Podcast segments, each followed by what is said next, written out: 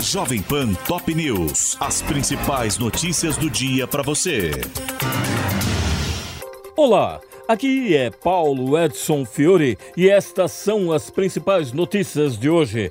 Lula declara apoio à denúncia contra Israel na Corte de Haia por genocídio em Gaza. A manifestação favorável à ação apresentada pela África do Sul à Corte Internacional de Justiça da ONU foi anunciada após reunião do presidente com o embaixador palestino no Brasil, Ibrahim Ausben.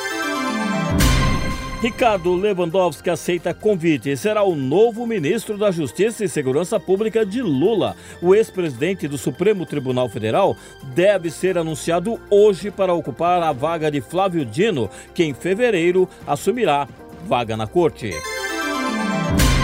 Brasileiro sequestrado no Equador é libertado pela polícia. O resgate de Tiago Alan Freitas, de 38 anos, que havia sido levado por bandidos na terça-feira, foi confirmado por um irmão dele em vídeo nas redes sociais e pelo encarregado de negócios da Embaixada do Brasil em Quito, Afonso Neri.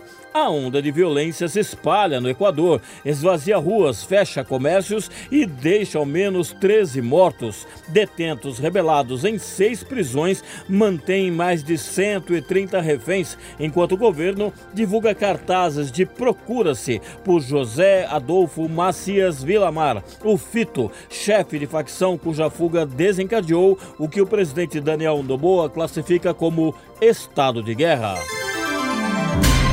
Edson Fachin anula condenação de João Vacari Neto a 24 anos de prisão em ação da Lava Jato. De acordo com o ministro do STF, a acusação contra o ex-tesoureiro do PT por suposta arrecadação de propina para o partido na campanha eleitoral de 2010 deve ser analisada pela Justiça Eleitoral do Distrito Federal.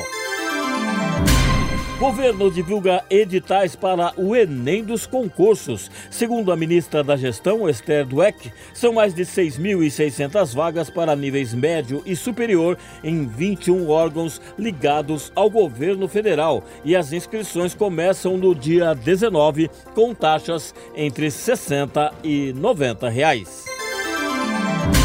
Funcionários do Banco Central anunciam greve de 24 horas. A paralisação foi comunicada pelo Sindicato dos Servidores, que reclama de benefícios concedidos a outras categorias do funcionalismo e pode afetar hoje todos os serviços prestados pelo órgão.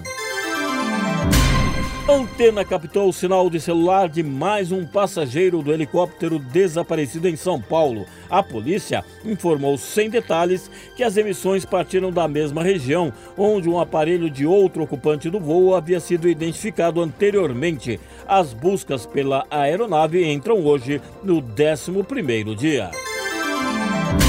Ricardo Nunes diz que Enel é irresponsável e pede saída da operadora de São Paulo. O prefeito deu a declaração após dois dias de quedas de energia provocadas pelas chuvas fortes que voltaram a cair nesta quarta-feira, causando mais alagamentos e blackouts em toda a cidade.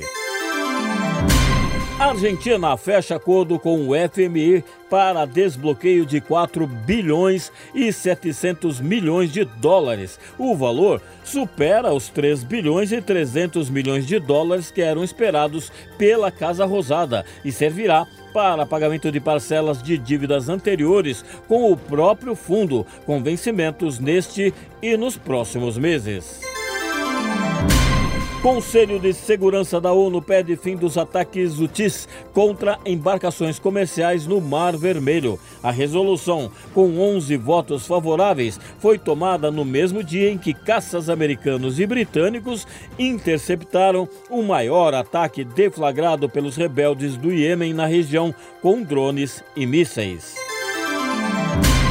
CBF anuncia Dorival Júnior como novo técnico da seleção brasileira. O treinador, que já havia comunicado no domingo a decisão de deixar o São Paulo, será apresentado hoje em coletiva de imprensa na sede da Confederação, no Rio de Janeiro. Este é o podcast Jovem Pan Top News. Para mais informações, acesse jovempan.com.br. Jovem Pan Top News. As principais notícias do dia para você.